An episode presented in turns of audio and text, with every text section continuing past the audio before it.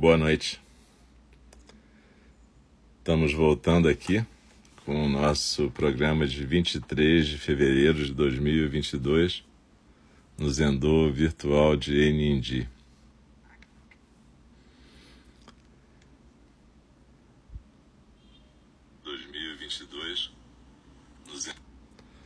Muito obrigado pela presença de todas, todos e todes. E a gente, dentro de instantes, vai convidar o sino a soar para a gente recitar o verso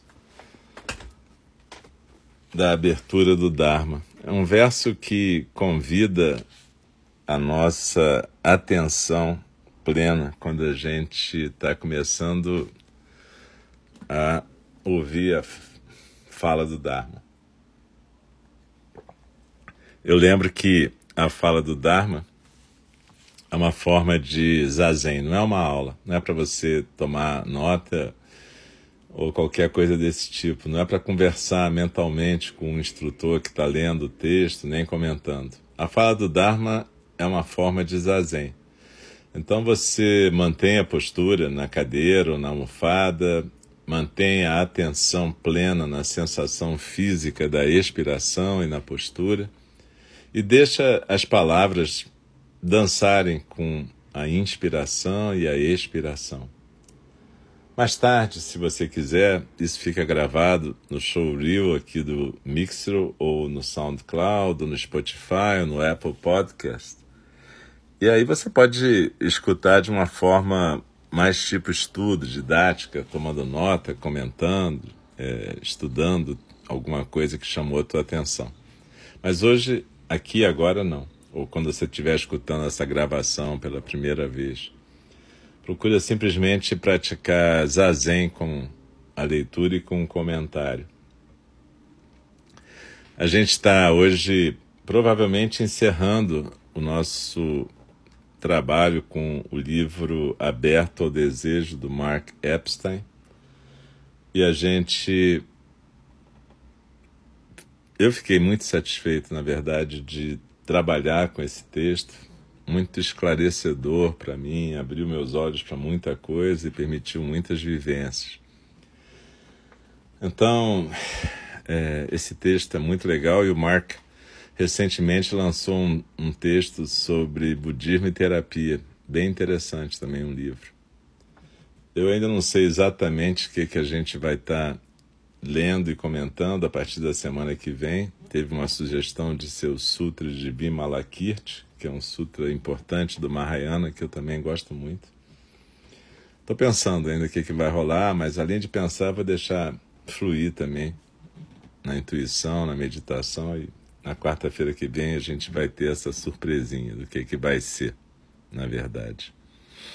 Mas, de qualquer maneira, muito obrigado pela presença de todos, todas e todos. É, se não fosse por vocês aqui, isso não estaria acontecendo. A gente, em março, vai completar dois anos da existência do nosso Zendô virtual que pôde agregar muito mais pessoas no Brasil inteiro, mesmo fora do Brasil, para nossa prática. Nossa sanga cresceu e se mostrou vital, vital e vitalizada nesse período de pandemia. Uma fonte de apoio muito especial para todas as pessoas que estão na sanga. Todos nós, professores, praticantes em geral. Eu também queria lembrar que sábado vai ter um retiro virtual, um Zazenkai, uma prática de dia inteiro dedicado à meditação e ao estudo de Dana Paramita, Paramita da generosidade. Vai ser conduzido pelos nossos irmãos Roberto, Gregório, Diego Campos e Rafael Mundim é muito legal, e mesmo que você não possa praticar ao vivo, vai ficar gravado, você vai ter acesso a essa prática de dia inteiro, é uma prática interessante, um retiro, um zazenkai, uma intensificação da prática. Então vale muito a pena participar. Então, por favor, quem puder, se inscreva. Os links estão no nosso site www.ng www.ng.org, também no Instagram de arroba NNG ou no Facebook de NNG. Então, é, como eu disse, a gente vai convidar o sino a soar e a gente vai dar início à nossa prática recitando o verso, recitando em conjunto o verso da abertura do Dharma, um verso que se propõe a estimular a nossa intenção e atenção. E, na verdade, tem a leitura, o comentário, e depois a gente recita também em conjunto os quatro votos dos Bodhisattvas. Depois o instrutor, no caso eu, recita um versinho do Dogen Zenji que nos estimula a praticar em nossas vidas.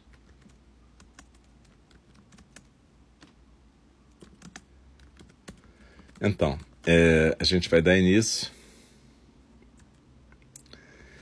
E eu lembro que se você não pôde estar na meditação, seria legal poder praticar logo depois da fala do Dharma, porque sempre que eu faço a fala do Dharma, eu tento fazer uma meditação que tem a ver com praticar o que está na fala. Então, se você não meditou antes, que você possa meditar depois com a gente. Então, vamos ficar na postura e vamos para a nossa prática.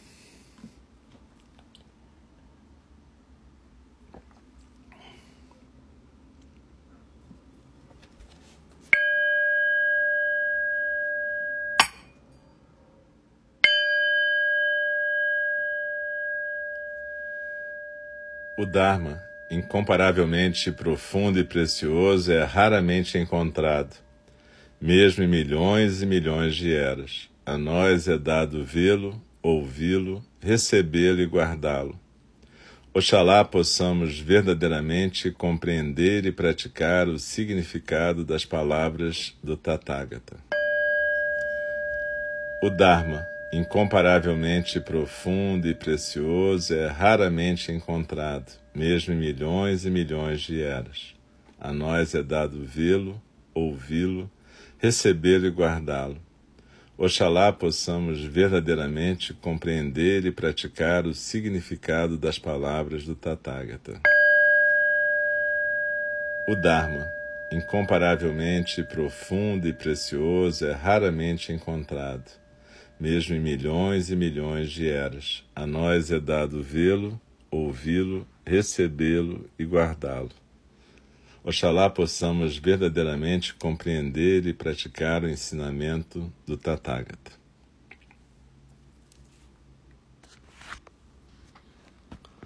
Capítulo 11 Aberto ao Desejo, página 181 Saltando para Dentro.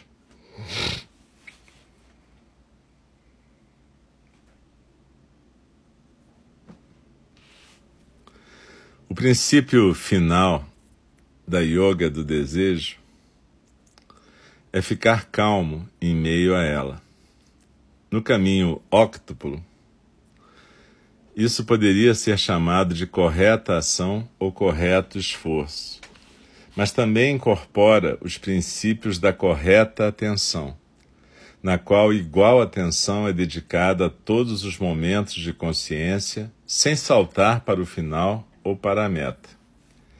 O desejo de proceder em tal passo deliberado não é algo a que chegamos de forma necessariamente natural.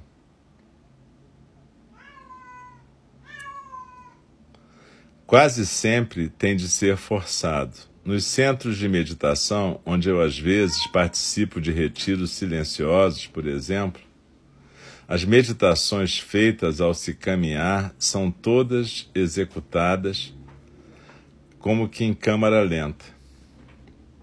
Nos lindos dias de primavera, os gramados e trilhas se enchem de pessoas andando vagarosamente para todos os lados, indo a lugar algum.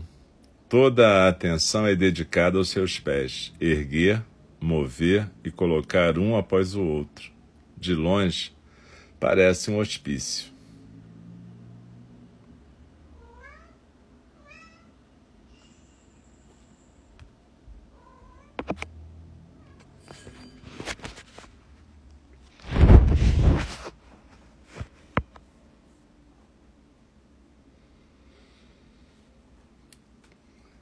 No entanto, o cultivo desse tipo de atenção é a chave do caminho óctuplo.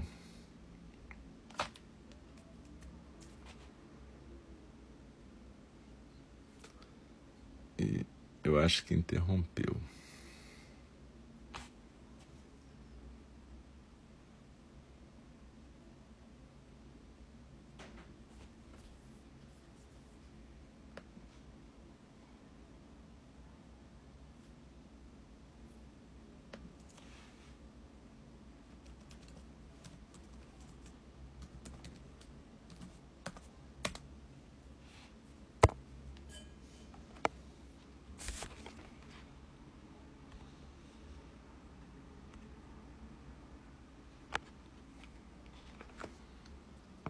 Então, eu acho que houve uma pequena interrupção aqui, mas a gente está voltando. Então, eu acho que houve uma pequena. Então eu vou ler de novo esse pedacinho. Nos lindos dias de primavera, os gramados e trilhas se enchem de pessoas andando vagarosamente para todos os lados indo a lugar algum. Toda a atenção é dedicada aos seus pés, erguer, mover e colocar um após o outro. De longe, parece um hospício. No entanto, o cultivo desse tipo de atenção é a chave do caminho óctuplo. Dentro dos domínios do desejo, também é o elemento transformador que catalisa a emergência de uma sensibilidade adormecida. Um dos meus pacientes, um dedicado estudante da arte marcial chinesa do Tai Chi, deu-me uma boa descrição de como, por vezes, essa transformação pode parecer ameaçadora.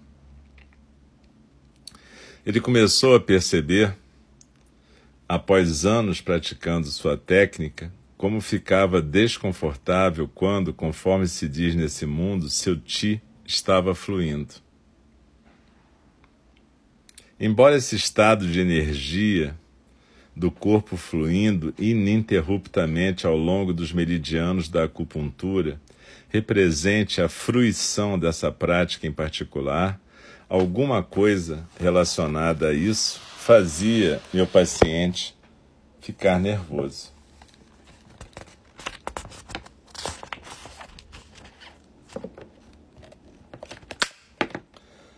Tendo refletido a esse respeito, ele descobriu que não era uma característica sua saborear qualquer experiência agradável, quanto mais aquela, apesar da sua autoimagem de ser um homem orientado pelo prazer.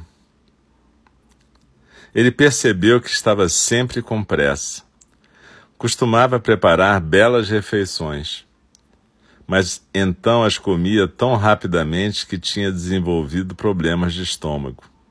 Esperava ansiosamente por um determinado evento e, quando esse chegava, apressava-se para ir embora.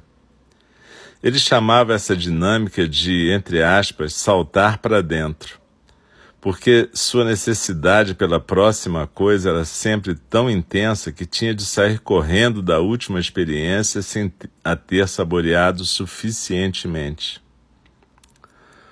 O que ele percebeu em sua prática de Tahiti era outro exemplo desse mesmo fenômeno. Queria fugir apressadamente do prazer pelo qual tinha trabalhado de maneira tão assídua para conquistar.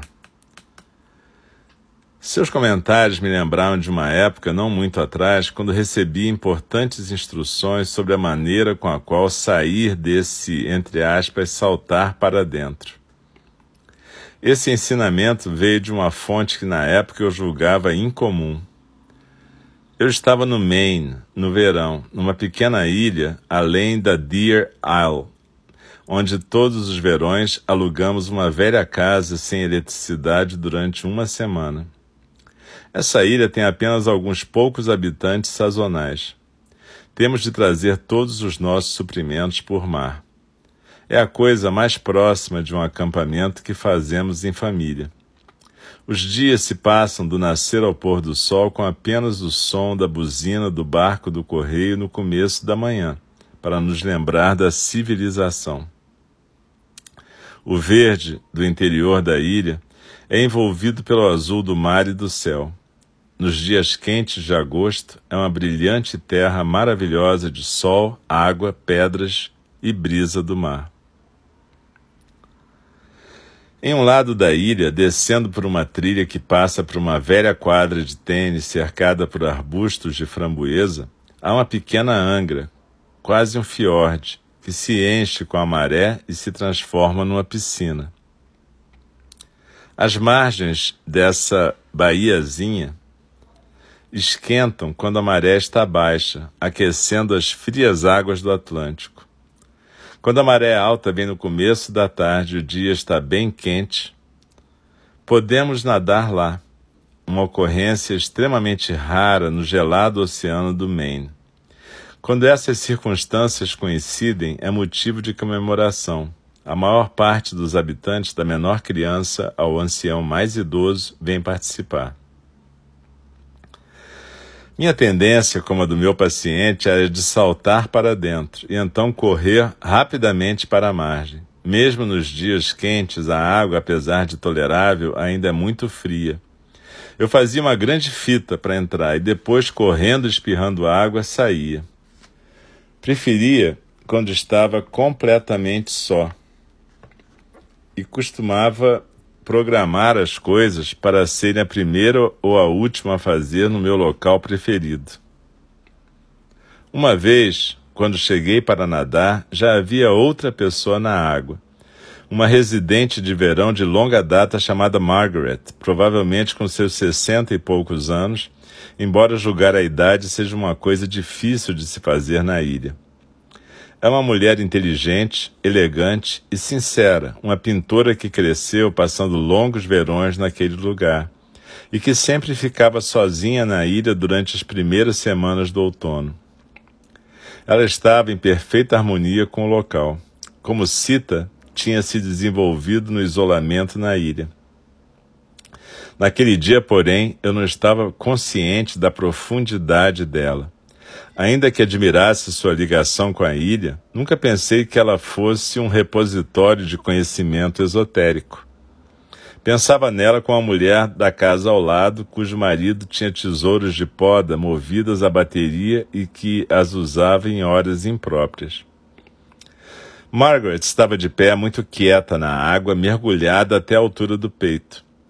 Percebeu-me observando e depois de um momento fez um comentário, abre aspas, centímetro a centímetro, disse, e deu um pequeno passo em direção ao fundo.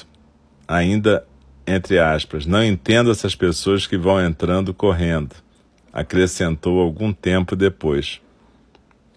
Fiquei observando e desconfiado, tentando não levar seu comentário para o lado pessoal. Tudo era muito calmo. O sol brilhava e a água lambia gentilmente a praia. Barcos velejavam à distância. Uma águia do mar circulava no céu logo acima da minha cabeça, guinchando para o seu companheiro. Olhei Margaret se movendo imperceptivelmente em direção ao fundo. O tempo passava. Você não está com frio? perguntei finalmente. A água estava um pouco acima do seu queixo. Abre aspas, ela respondeu: Você deveria experimentar, murmurou antes que a água cobrisse sua boca. Aproximei-me da beira e coloquei um pé após o outro na água. Com a água na altura dos tornozelos, gemi, tão fria estava sua temperatura. Entrar daquela maneira vagarosa exigia muito mais coragem do que saltar para dentro e sair correndo. A abordagem mais machona era mesmo a mais temerosa. Meus pés começaram a doer e então ficaram amortecidos. Abre aspas. Espere um pouco, disse ela, longe na angra. Estava nadando agora, mas ainda me observava. Espere até você se acostumar, daí entre um pouco mais.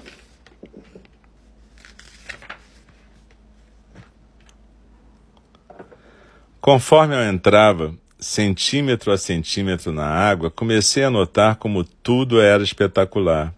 Quente em cima e frio embaixo. Mas inesperadamente o frio era confortável. Conforme as partes submersas do meu corpo se acostumavam, eu me sentia muito bem, e a parte superior do meu corpo estava quente com o calor do sol. Minha atenção veio repousar na linha entre o ar e a água. A cada passo, o limite mudava um pouco, desenhando um novo círculo ao redor do meu torso. Alguns momentos eram mais difíceis do que outros, quando minhas mãos tocaram a água pela primeira vez, quando minha virilha submergiu, quando meus mamilos ficaram debaixo da água e quando meu pescoço foi tocado. Mas a cada vez o choque inicial cedia e eu me sentia confortável.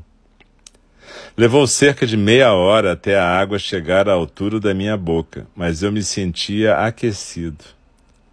O alto da minha cabeça estava radiante. Nunca tinha ficado naquela água mais do que quatro ou cinco minutos. Aquilo era algo mais. Consegui ficar de pé, mesmo com o balanço do mar querendo me erguer. Deixei a água correr por cima do meu rosto, cobrir meus olhos e minha testa. Apenas a parte superior da minha cabeça ainda estava aberta ao céu. De dentro da água, aquilo me pareceu meditação. A maior parte do meu corpo estava sob a água, exatamente como a maior parte da minha experiência podia ser observada atentamente pela contemplação. Mas havia ainda uma parte que ainda não estava submersa, o que me lembrou da consciência tentando observar a si mesmo. A maior parte de mim estava na água, mas um pedacinho ainda estava fora. Era como, eu era como o desejo buscando alcançar seu objeto, apenas para descobri-lo me iludindo. A dualidade ainda me tinha sob sua influência. De repente senti o oceano cobrir minha cabeça. O calor ardente ficou muito frio. Estava submerso e ergui meus pés, tirando-os do fundo lodoso, e comecei a girar debaixo da água. Movi as pernas e deixei meus braços penderem imóveis ao meu lado. Balancei e girei em vez de nadar, sentindo cada pedaço do meu corpo.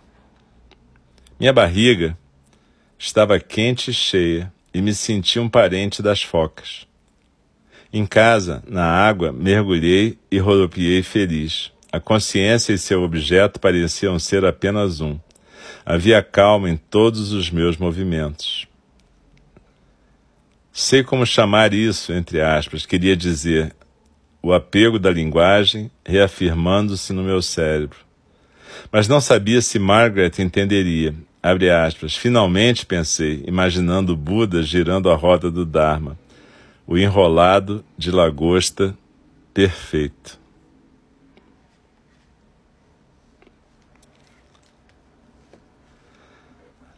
Aqui ele está fazendo referência a um momento em que ele foi num restaurante que teoricamente tinha um enrolado de lagosta perfeito e não conseguiu achar esse enrolado de lagosta perfeito.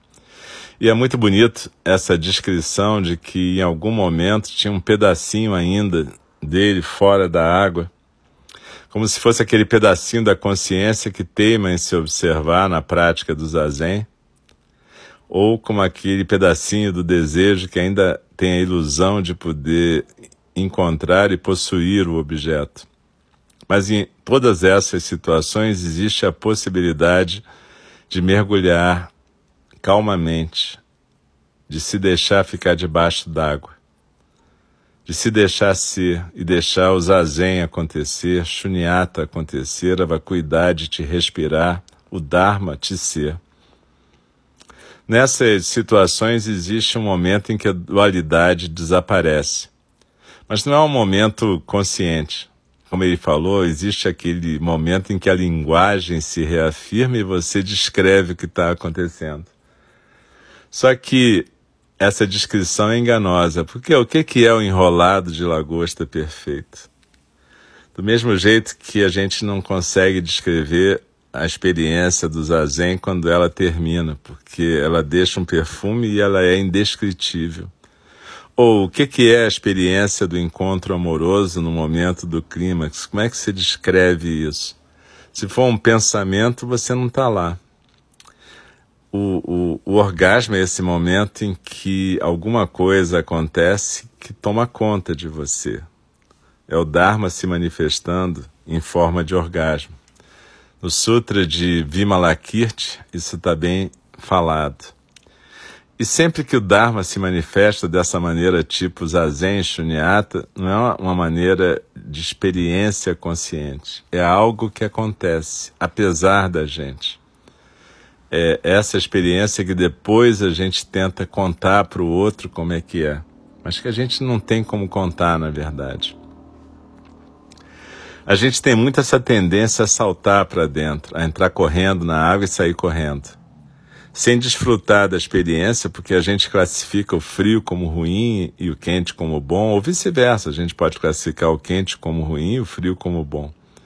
Mas aqui o Mark pôde ter a experiência de centímetro a centímetro e degustando o que estava acontecendo. E assim é com o nosso mundo psíquico.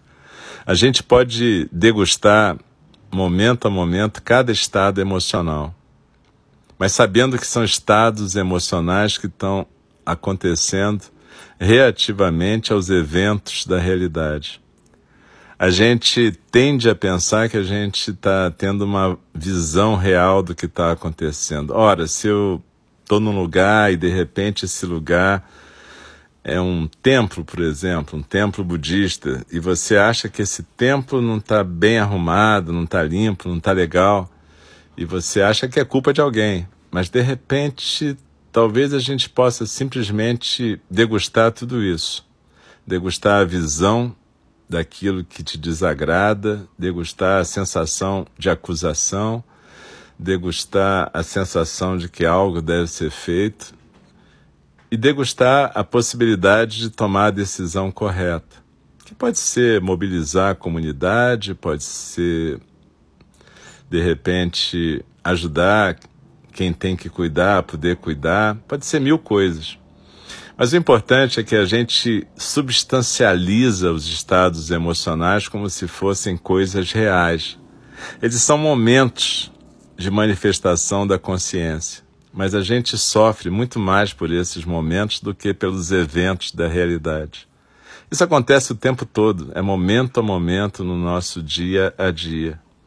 As pessoas procuram psiquiatras para pararem de sofrer ou pararem de sofrer aquilo que se auto-infligem. Elas acham que estão vivendo problemas da realidade. Na verdade, elas estão vivendo problemas que a mente impõe a si mesma. A realidade mostra para gente o que? Violência sistêmica, opressão, momentos legais, momentos de doação, momentos de generosidade, momentos de muita violência, preconceito, discriminação, tudo isso existe. Não adianta você supor que o budismo diz que essas coisas não existem. Não, o budismo diz que essas coisas existem sim que a gente está no mundo para poder transformar esse mundo num lugar mais decente, onde todas as pessoas possam ter acesso ao alívio de suas dificuldades e sofrimentos. Sim, é isso. Isso é o budismo socialmente engajado. Mas o que o budismo diz é que o nosso sofrimento tem muito mais a ver com nossas mentes e a maneira que a gente avalia e classifica a realidade do que com essa realidade. A gente tem que aprender a olhar para os eventos mentais e não ser tomado por eles, degustá-los, acolhê-los e fazer com que a nossa reação não seja uma reação reativa, por mais horrível que seja essa frase em português, mas que seja uma escolha, sabe? Então, se eu vejo violência, se eu vejo opressão, a solução não é descarregar minha raiva e meu ódio é tentar ver o que é que pode ser feito que vai servir naquela situação. Qual é o que é está dentro da minha capacidade de agir para que eu possa agir compassivamente. Se eu vejo uma situação de dificuldade no ambiente, pode ser na sua casa, no seu templo, onde for, o que, que você pode fazer para mudar isso? Que não seja simplesmente acusar, criticar, ficar com raiva, sofrer. Tudo isso pode acontecer. Mas o que, que pode ser feito para transformar realmente? A gente tem que respeitar nossas histórias e nossas vivências. Nossas histórias e nossas vivências são as narrativas construídas por nossos ancestrais, nossas famílias, nós mesmos, narrativas que dão sentido à direção que nossas vidas tomam. Isso é lindo e tem que ser respeitado. Mas são narrativas, galera. A gente tem essas narrativas para que elas possam organizar a nossa experiência, mas elas não têm que dominar a gente. Elas são narrativas.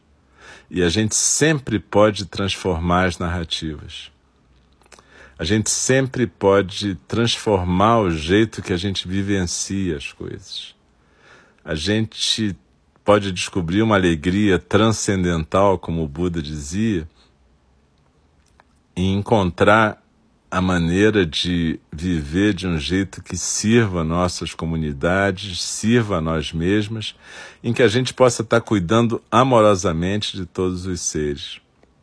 O budismo não é uma alienação em que você vira uma pessoa bonzinha, boazinha e perdoa tudo e tudo é possível. Não é isso não. A gente vive em sociedade, existem regras, existem limites que possibilitam a convivência de todos os seres e que fazem com que a gente possa efetivamente cuidar de todos os seres. Mas o que o budismo está te dizendo, o que o Dharma te diz é cuidado com tua raiva e teu ódio, porque na verdade eles têm a ver com teu jeito de ver o mundo. Eles não têm a ver com a realidade. Cuidado com a tua reatividade, porque ela é kármica, ela vai acrescentar mais karma para o mundo. Então, quando a gente recitar os votos dos Bodhisattvas daqui a pouco, que a gente possa efetivamente entender o que quer dizer isso. Entender o que é respeitar cada ser, cada vivência, entender o que é não se deixar tomar pelas ilusões como se fossem realidades essenciais Dogen Zenji dizia que a gente vivia no mundo da ilusão e que essa é a nossa condição, mas que a gente não tem que ficar preso, a gente tem que deixar as ilusões serem flexíveis, para a gente ir tendo uma capacidade de perceber a realidade e a partir daí corporificar o caminho, corporificar o Dharma. É assim que a gente pode funcionar. A gente pode ser o melhor da gente. A gente não precisa ser escravo de nossas reações a gente pode se libertar. Essa palavra é muito usada no budismo e a gente às vezes pensa que a libertação é um evento místico. Galera, não, é um evento do dia a dia. Libertação é você não ter aquela reação automática que você teria com a sua mãe, seu pai, seu filho, sua mulher, seu marido, qualquer coisa, seu companheiro. Libertação é você estar tá realmente livre para poder degustar o que vem e ter a reação que seja realmente o cuidado amoroso. A gente tem que entender que no budismo essa alegria transcendental, que é uma paramita mudita, ela não é essa felicidade imediata do consumo, não é essa qualidade de vida vendida por mindfulness, fast food de mindfulness. Não é isso. Mudita, alegria transcendental, é você encontrar o sentido da tua vida e encontrar a maneira de construir uma comunidade onde todas e todos e todos possam se cuidar a si mesmos e aos demais. E às vezes vai ter momentos de luto, às vezes momentos de alegria, e assim vai a vida. Mas a questão é a gente não ser escrava das nossas emoções, não ficar totalmente identificada com aquilo que a gente acha que é a realidade. Então é isso. É, essas gravações do Mark Epstein, do Aberto ao Desejo, estão disponíveis, já tem o livro inteiro e as falas do Dharma, que a gente possa praticar em conjunto por muito tempo ainda.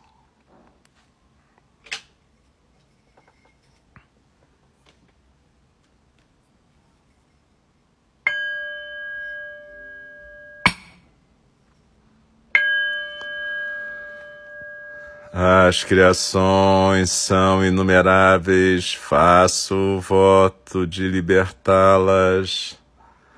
As ilusões são inexauríveis, faço o voto de transformá-las. A realidade é ilimitada, faço o voto de percebê-la. O caminho do despertar é insuperável, faço o voto de corporificá-lo. As criações são inumeráveis, faço o voto de libertá-las. As ilusões são inexauríveis, faço o voto de transformá-las. A realidade é ilimitada, faço o voto de percebê-la. O caminho do despertar é insuperável, faço o voto de corporificá-lo.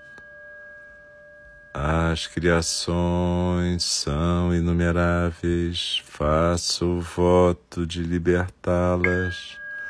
As ilusões são inexauríveis, faço o voto de transformá-las. A realidade é ilimitada, faço o voto de percebê-la. O caminho do despertar é insuperável, faço o voto de corporificá-lo. Deixe-me respeitosamente lembrá-las. A questão de vida e morte é de importância suprema. O tempo passa e a oportunidade é perdida. Vamos despertar, despertar. Preste atenção. Não desperdice a sua vida. E com as mãos em reverência diante do rosto, eu saúdo a prática de todas, todos e todos. Agradeço a presença no nosso Zendô virtual e espero que a gente possa se rever também, não só de terça a sexta, oito da manhã e oito da noite, com todos os nossos professores e professoras de energia, sábado de manhã às nove também, mas especialmente quarta-feira, quando eu estou aqui, espero revê-las para o próximo Zazen compartilhado comigo e a próxima fala do Dharma, a gente vai dar início a um novo sutra, um novo estudo. Também não sei qual que é, então não é uma questão de guardar uma surpresa. Vou descobrir até quarta-feira. Então, muito obrigado, boa noite, até a próxima.